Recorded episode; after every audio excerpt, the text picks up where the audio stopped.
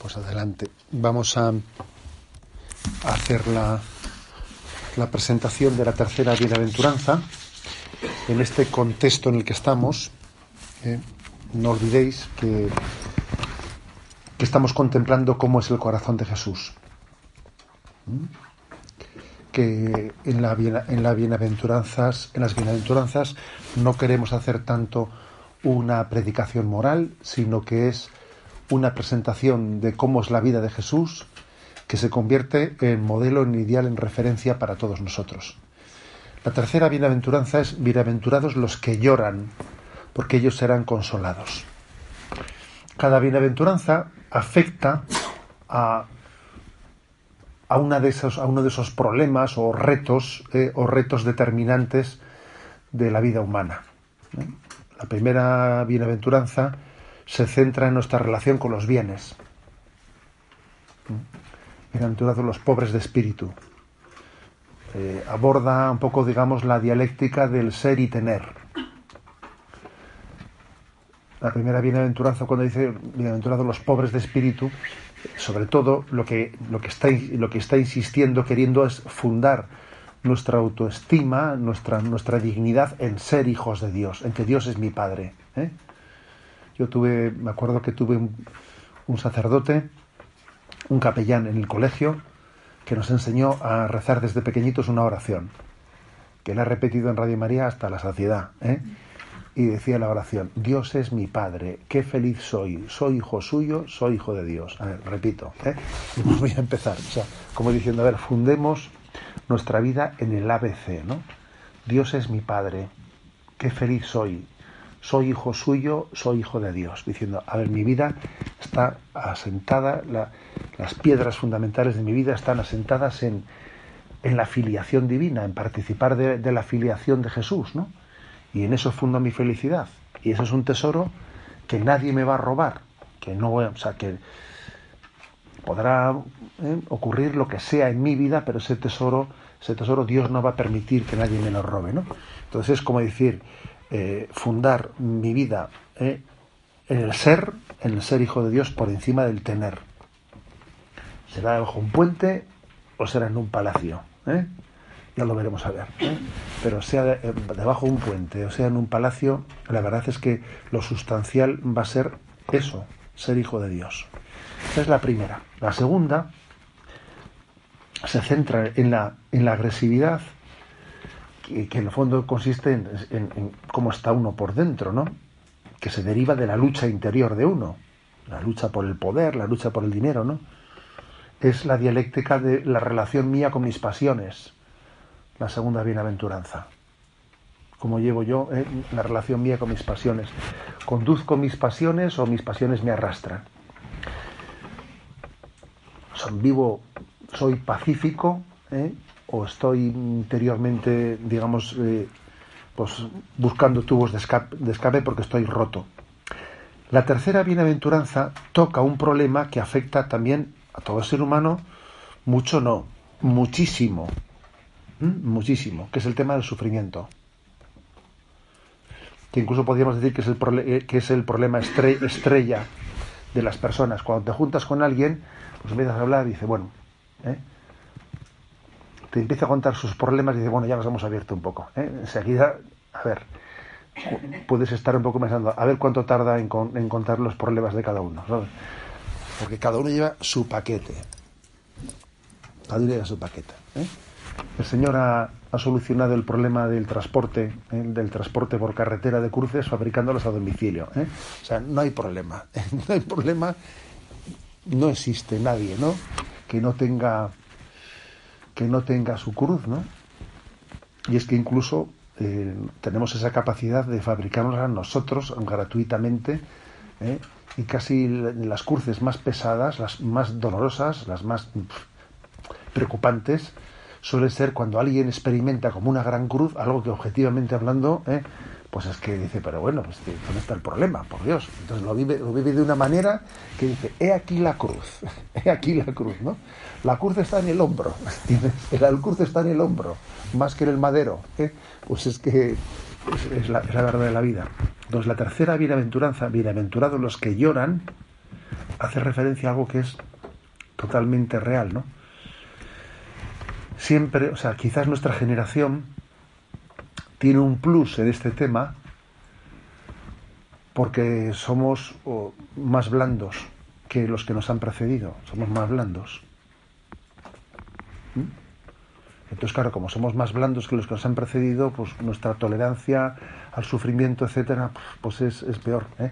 Yo tengo la suerte de vivir con mi madre, mi madre tiene 89 años y yo desde pequeñito pues he escuchado, claro, es una mujer que, que allí en la guerra civil, etcétera, pues claro, es, es una generación que luchó por la supervivencia, ¿sabes? Y cuando alguien lucha por la supervivencia, tiene otro umbral distinto. Tiene otro umbral muy distinto. Pero claro, cuando luego hemos venido nosotros ya de las generaciones del bienestar, ¿no? Entonces cuando ya no, luchas por las supervivencias, pues ya es que entonces ya tu umbral cambia mucho y lo que te hace sufrir y lo que no te hace sufrir es muy distinto. Es muy distinto. Ya sabes lo que dice el refrán, que cuando el diablo no tiene nada que hacer, con el rabo mata moscas. Pues, pues, algo así también. ¿eh? No digo que no haya sufrimientos serios, claro que hay sufrimientos serios, ¿no? Pero es verdad que el umbral de la capacidad de sufrimiento, etcétera, es muy distinto. Muy distinto. O sea, la facilidad con la que nos podemos romper interiormente. Conocemos muchas personas que han sufrido mucho en la vida y algunas se les nota y han madurado mucho. O sea, son, son personas muy maduras. Se les nota que el sufrimiento les ha madurado y que, tiene, que juegan en otra división. Eh, es como si jugase en la, NBA, ¿sabes? Dice esa persona, bueno, eh, se le nota una madurez tremenda, ¿no? Pero también conocemos personas que, que han sufrido y que se han roto, y que se han roto, igual, objetivamente hablando de sus sufrimientos, pues podían ser igual de una entidad inferior a los otros, ¿eh? pero porque la cuestión aquí tiene también mucho de subjetividad, pero en el, o sea, el sufrimiento es una paradoja. Es una paradoja, es ambiguo porque nos puede hacer crecer o nos puede romper. No siempre provoca los mismos efectos en los otros. Como telón de fondo os propongo el libro de, Job. El libro de Job. Como sabemos, en el libro de Job se, escribe como réplica a la tesis oficial ¿eh?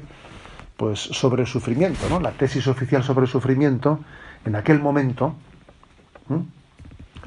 es que el sufrimiento es un castigo de Dios. Si, si, tú sufres es porque, ¿eh? porque Dios te, te, está castigando porque algo malo habrás hecho. Era un poco la tesis oficial. Y entonces allí vienen tres amigos de Job, tres amigos que representan un poco esa tesis oficial, que cuando se enteran de que a Job las cosas le han ido, eh, vamos, que de repente le ha cambiado la vida y que antes todo le iba genial y de repente todo se le tuerce, los otros dicen, bueno, vamos a hacer un poco de apostolado con él. ¿eh? Entonces van allí los tres, se ponen a, una distancia y empiezan allí, dale que te pego, ¿no? A darle, a darle la vara al hombre, que al hombre le cabrea, ¿no? Que le den tanto la vara en, aquel momento, intentando decir tú algo tienes, algo tienes malo por ahí escondido, ¿eh? Tú tienes alguna algún pecado escondido, tienes alguna infidelidad escondida por la que Dios te está, te está castigando están los tres, dale que te pego, y otro que yo no, que yo no he hecho nada, que, ¿eh? bueno. Eh, el Dios de esos, de esos la imagen de Dios, ¿no? De esos tres amigos de, de Job, pues es un Dios, digamos, una imagen de Dios muy peinadito, muy, peinado, en el sentido de que, que, no tiene contrastes, mientras que, mientras que, claro, a Job, Job va descubriendo, va descubriendo una imagen de, una imagen de Dios que no es controlable. O sea, que es que Dios es un misterio que te supera, es un Dios un poco despeinado. o sea, que, que uno, quisiera, eh, ridículamente a veces, pues pretender que Dios responda a, toda una lógica y, uno se dice que no, que yo, que yo entiendo muy poco, que Dios me supera, que, que en ese sentido no puedo yo pretender meter a Dios en mis conceptos, ¿no? De hecho, al finalizar el libro de Job hay una, Job responde, ¿no? Yahvé, Yahvé le viene a decir a Job, pero mira, te voy a mostrar, tú pretendes saber el por qué, los porqués y los porqués, y esto por qué me ha pasado a mí, por qué me ha pasado a mí, por qué me ha pasado, y, dale, y dale con el por qué, ¿no? Entonces le dice, a ver, te voy a mostrar. ¿eh? Entonces le, le lleva a Job a mostrar pues, la inmensidad de la creación, ¿no? Y dice, ¿estabas tú cuando yo hice cuando yo hice los mares y los desiertos, cuando hice el firmamento, y le empieza a pasar todo de, ¿sabías tú qué tal? Y al final, la conclusión de todo eso es que solo sé que no sé, que no sé nada. O sea, le quiere decir, mira, le quiere llevar a que, a que caiga, a que tome conciencia de que no tienen idea, de que hay cosas que te superan, ¿no? Yo te conocía solo de oídas, mas ahora te han visto mis ojos, dice al final Job. ¿Qué es eso de que ahora te han visto mis ojos? Quiere decir que yo te conocía un poco en teoría, pero ahora que he experimentado la cruz, el sufrimiento, ahora te he, ahora de alguna manera, vitalmente hablando, ahora te conozco. O sea, creo en ti desde, no desde una doctrina, ¿eh? sino desde la experiencia de mi vida, habiendo sufrido, pero sabiendo que al final Dios está ahí siempre presente, aunque no lo entienda. También es verdad que al final del libro, Yahvé le pega una bronca a los tres, a los tres que habían estado delante de Job allí contándoles, le pega, les pega una bronca tremenda, ¿eh? diciendo, habéis hablado mi nombre sin tener ni idea. ¿eh? Entonces, bueno, pues, que es al final el, al final, digamos, de la tesis del libro, del libro de Job, es decir, mira, ante Dios, ante Dios siempre hay que acercarse a Él sabiendo que Dios te va, te va, te va a desconcertar. O sea, que Dios es una sorpresa. ¿eh? Es una sorpresa. No, te, no digo que te va a desconcertar en el sentido de que Dios, o sea, que Dios sea. Eh, dando bandazos. No, no en ese sentido. Sino en el sentido de que tu comprensión de la realidad es muy limitada. Y en ese sentido Dios es una continua sorpresa para nosotros, ¿no? y lo que no podemos es intentar, lo que no podemos es pretender reducir la, pues los designios de Dios a la lógica humana. ¿eh? Hay un misterio que no se va a descifrar. Y de hecho, una cosa que yo suelo repetir mucho, así digamos en la, en, la, en los acompañamientos espirituales, en la dirección espiritual, cuando hablas con la gente, pues muchas veces yo he repetido una frase, mira, no, no te comas el coco preguntándote los porqués intenta centrarte un poco en los para qué es. ¿eh? Que es una, bastante diferente. Lo que el por qué es, lo del libro de Job, ¿no? Venga, vamos a ver, hacerle aquí. ¿eh? Tú céntrate en el para qué. Y en el para qué, o sea, ¿qué quiere Dios que, saque yo de esta situación? ¿Qué espera de mí? ¿Eh? ¿En qué sentido este sufrimiento Dios quiere servirse de él para mi maduración, etcétera, etcétera, etcétera? ¿Cómo vivió Jesús esta bienaventuranza? Jesús ciertamente no, es alguien impasible. ¿eh? Desde luego esa imagen de que el dolor...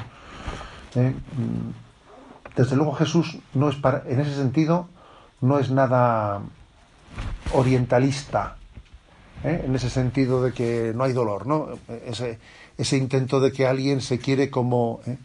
Fíjate tú qué diferencia, qué diferencia de ese ideal del zen, ¿eh?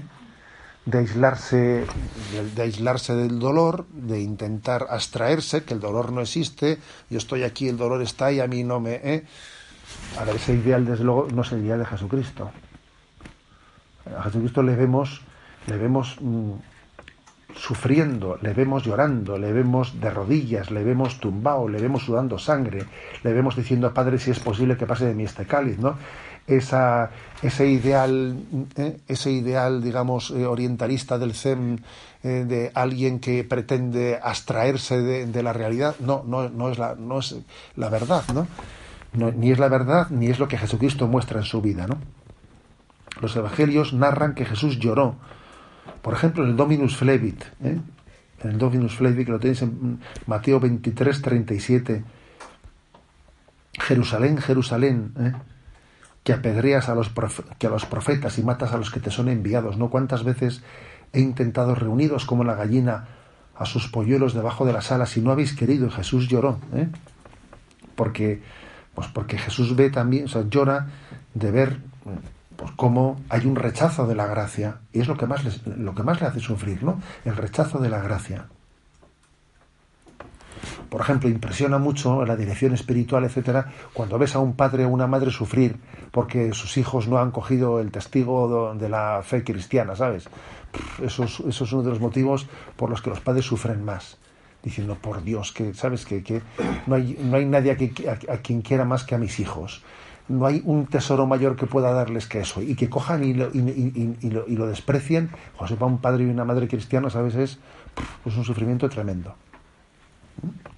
Que también Jesús tiene algo de eso, cuando dice, ¿cuántas veces he querido reunidos como una gallina a los polluelos y no habéis querido, ¿no? Pues a Jesús sufre.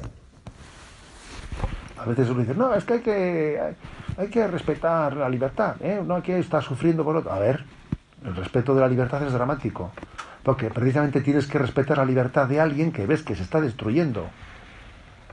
Entonces a mí no me, no me invoques eso para decir que no sufra.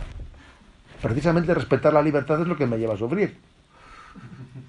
Luego no me digas, no me invoques eso. ¿eh? No me invoques eso como... ¿eh? Y Jesús lógicamente sufre. hay un misterio, ¿no? Y el misterio de que Dios puede sufrir. Eso es, una, eso es una pregunta que sepáis que la teología se ha hecho y tiene una respuesta muy delicada. Porque claro, Dios es inmutable.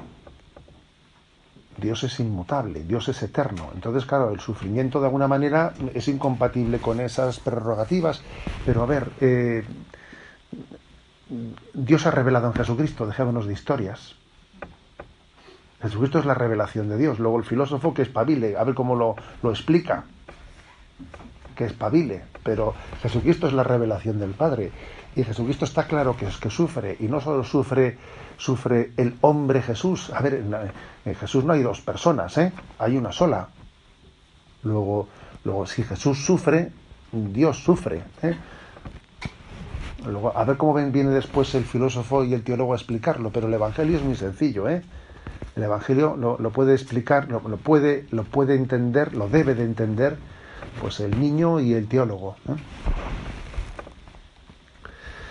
Bueno, también, por ejemplo, eh, Jesús llora ante cuando, cuando fallece su amigo Lázaro.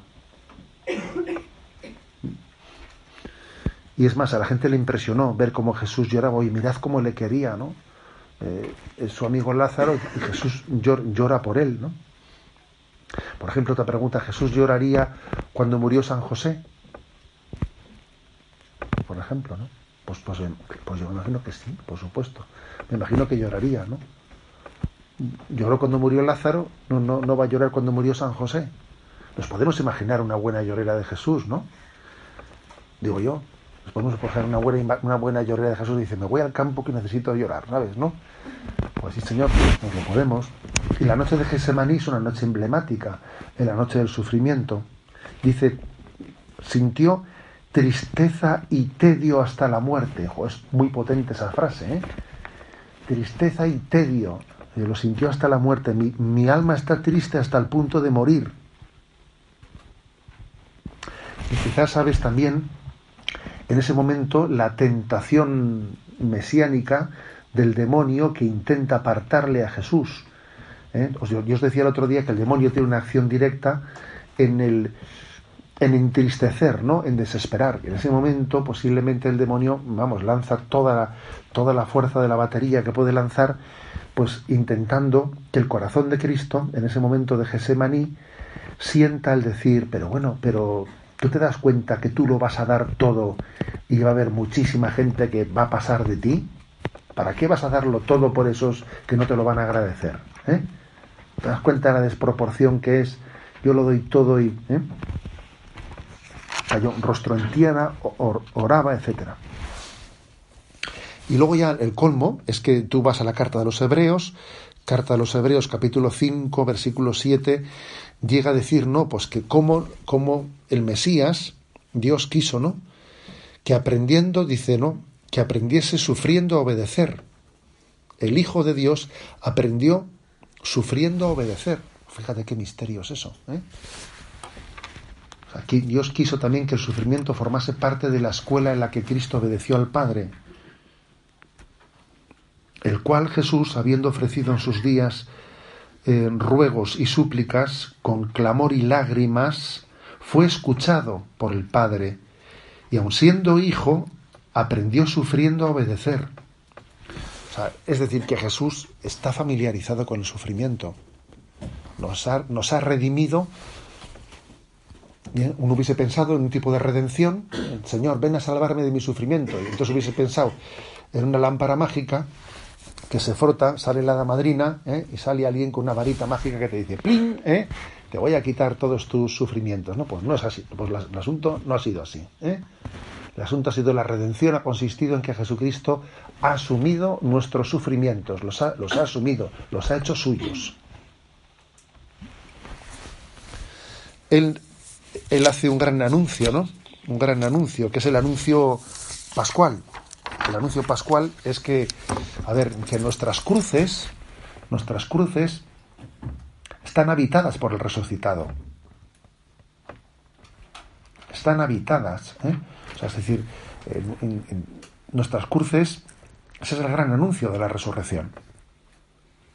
Toda cruz al mismo tiempo es presencia, es gloriosa, es redentora. Ese, es su gran, ¿eh? su, gran anuncio.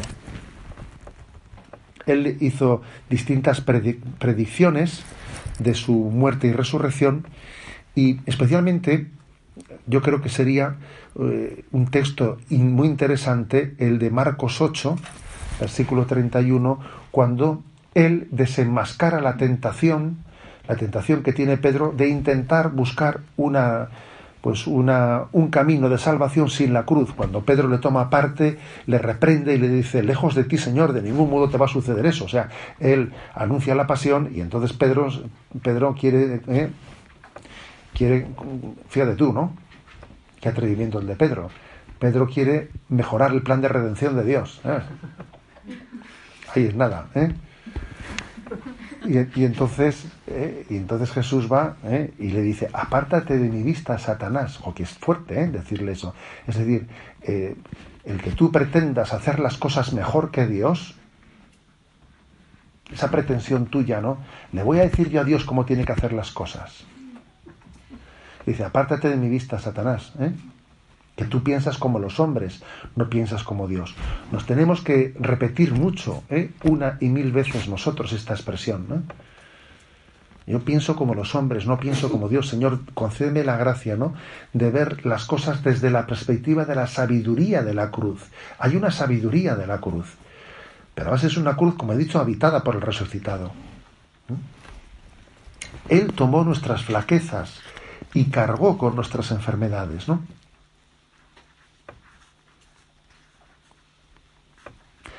Hay un libro famoso de Wiesel sobre, sobre Auschwitz, ¿no? en el que cuenta, cuenta la anécdota de que dos hombres judíos y un niño fueron arrocados en presencia de todos los presos que estaban todos formados en el patio eh, porque era una especie de escarmiento que daban allí cuando, eh, cuando alguien se había saltado una norma. Y claro, los adultos se murieron enseguida, ahorcados, pesan más, pero el niño, que entre que era niño y encima estaba esquelético, ¿sabes? No pesaba el pobre nada y no terminaba de ahogarse, porque no tenía peso suficiente, ¿no? Para ahogarse. Y allí se tiraron todos, ¿sabes? Todos firmes, dos horas esperando que el niño se ahogase, el niño no se ahogaba, vamos, una, debe ser una tarde terrible, ¿no? Y cuenta en el libro, cuenta en el libro que había algunos presos que, que, pues que, que en medio de aquello, desesperados, alguno gritaba, ¿dónde está Dios? ¿Dónde está Dios? ¿no? Y que hubo un preso, un preso que gritó, le dijo, ¿dónde está Dios? Está colgado en, esa horca. ¿eh? Y esa expresión eh, dejó conmovido ¿no? allí a aquel aquel grupo de hombres, ¿no? Dice, ¿dónde está Dios? Está ahí colgado en la horca. Es decir, que el verdadero alcance de la bienaventuranza es que Dios sufre con nosotros, que no estamos solos en el sufrimiento, que Dios se hace cargo en el sentido de que carga, ¿eh? carga. Porque nosotros decimos, ya me hago cargo, cuando dice, a ver, la expresión ya me hago cargo, ya supongo, ¿eh? No, no es lo mismo, ¿eh? No es lo mismo decir ya me hago cargo que la de, la de cargo yo, ¿eh? Cargo yo, soportó nuestros sufrimientos, cargó con nuestras enfermedades.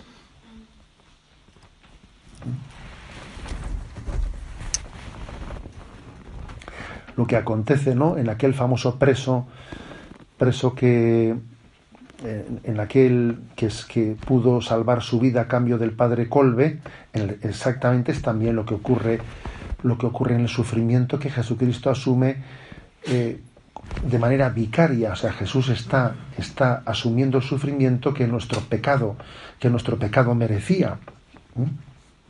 Él, por lo tanto, está cargando con nuestro sufrimiento.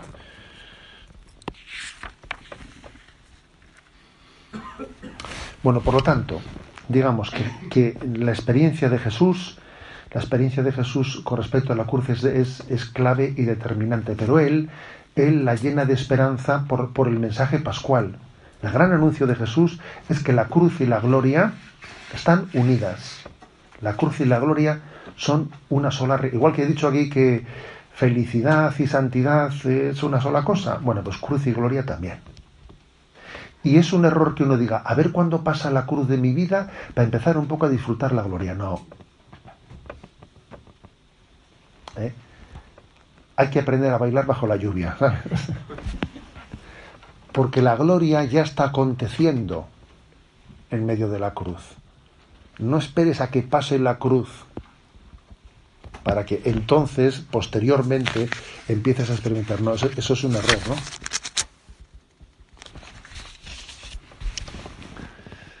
Esto es importante, ¿eh? yo creo que esto que he dicho es muy importante. Estamos muchas veces en esta vida esperando a ver si esto pasa, a ver si después de esto ya, ¿sabes? ¿No?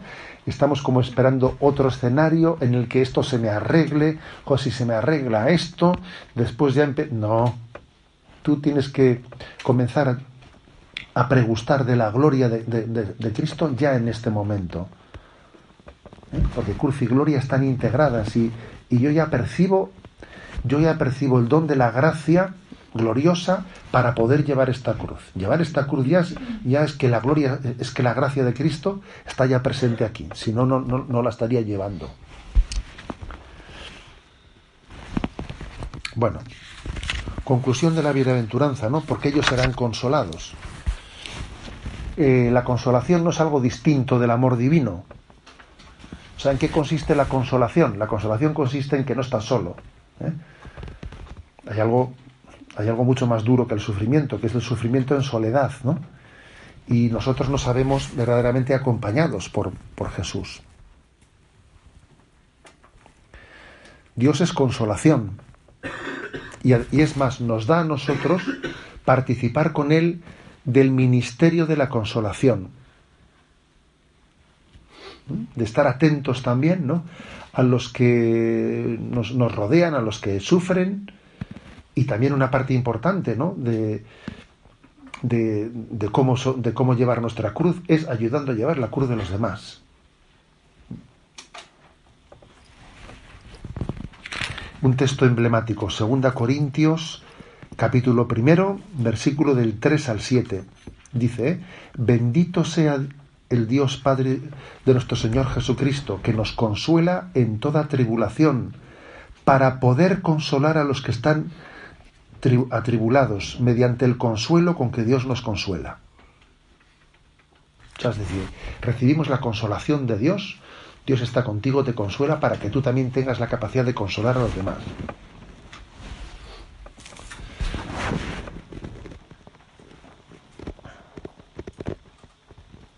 y esa consolación no, está, no, llegará únicamente en el juicio final, que también, ¿eh? pero la consolación llega también en el ciento por uno en esta vida, llega en el ciento por uno. Me parece muy importante que cuando caen chaparrones en nuestra vida fuertes, mm, sepamos acudir al Señor para dejar, para permitir que nos, que nos dé su consolación. O sea, que uno, que uno tenga en el sagrario un lugar muy especial en el que el momento en el que la cruz arrecia eh, tenga la experiencia de cómo Dios me consuela. que pintan en bastos delante del sagrario. Que tengo encima una gorda ¿eh? a descansar delante de él. A ponerme a remojo en su presencia. Y una oración, fijaros que, como te puedes imaginar, cuando uno tiene un lío gordo, gordo, se pone delante del sagrario y seguro que la mayoría del tiempo está con la, con la cabeza ¿eh? pues un poco ¿eh? dándole vueltas, pero, pero las cosas, bueno, pues cuando viene de sus distracciones las vuelve a poner en manos de, las vuelve a poner en manos de, se vuelve a presentar, se vuelve a presentar, y, ese ejercicio de dejar, ¿eh? de dejar que Cristo, de, que Él te dé la consolación, permitirle a Jesús que Él te dé la consolación es clave. Porque lo curioso es que cuando estamos siendo más probados, a veces no dejamos a Jesús que nos dé su consolación. Bueno, Breve examen de conciencia os he puesto aquí al final, ahora lo veréis. ¿eh? ¿Cuáles son los motivos de mis lágrimas? Que también es importante esto. ¿eh? Porque es verdad que sufrimos mucho, pero también es verdad que fruto del pecado sufrimos mal. Que igual hay cosas que te hacen sufrir, que te, deberían de hacer sufrir menos, y hay cosas que te hacen sufrir poco, que te deberían de hacer sufrir más. ¿eh? O sea, ojo, también yo creo que encontrarse con Jesucristo es también reordenar, reordenar nuestros, ¿eh? nuestros sufrimientos. Porque sí, porque a veces uno, pues, por ejemplo, pues puede estar sufriendo mucho por vanidad, pues porque una humillación, no sé qué, ¿sabes? No dice, pero ¿por, qué sufro tanto por esta bobada? ¿Eh? O sea, ponernos delante del Señor y hacer una pregunta, ¿mis sufrimientos y los tuyos conjugan o no? Porque es posible que sí, ¿eh? Pero es posible que no. Es posible que uno diga, es que a mí me, daría vergüenza, ¿eh? pues que esto que me está haciendo sufrir a mí, a Jesús, pues no me imagino yo que él estuviese sufriendo por esto. ¿eh? O sí. O sea, poner mis sufrimientos en la, ante la mirada de Jesús como discernimiento, ¿no? A mí me hace sufrir lo que le hace sufrir el corazón de Jesús. Yo me alegro porque él le alegra, o, mis sufrimientos son cosas que que vistas desde sus ojos, dice, ¿a dónde vas, chaval? ¿Eh? Claro, si, si, está sufriendo, pues porque yo qué sé, ¿eh? porque no le han seleccionado ¿eh? para el equipo. ¿eh? A, veces, a veces nos pegamos buenos berrinches con eso, ¿eh? o cosas por el estilo. Lloro más por mí, porque dice, bienaventurados los que lloran. A ver, mis lágrimas, la, mayoría de mis lágrimas son por mí o son por los demás. También esa pregunta es buena. Porque si yo siempre lloro por lo mío, y si, no, si yo no lloro, si yo no sufro por los demás, mi, mi sufrimiento igual no está bien compensado. Jesús llora por los demás. Fíjate como, por ejemplo, en Dominus Flevit lloró por los demás. Jerusalén, Jerusalén si te fijas, las lágrimas de Jesús son más por los demás, ¿eh? En el Evangelio, vamos a ser claros, son más por los demás que por, por él mismo. Tengo experiencia de la consolación de Dios en mi vida. O sea, yo sé lo que es ir a Sagrario y decir, mejor Señor, he venido aquí y salgo de aquí consolado. Tengo experiencia de esa consolación.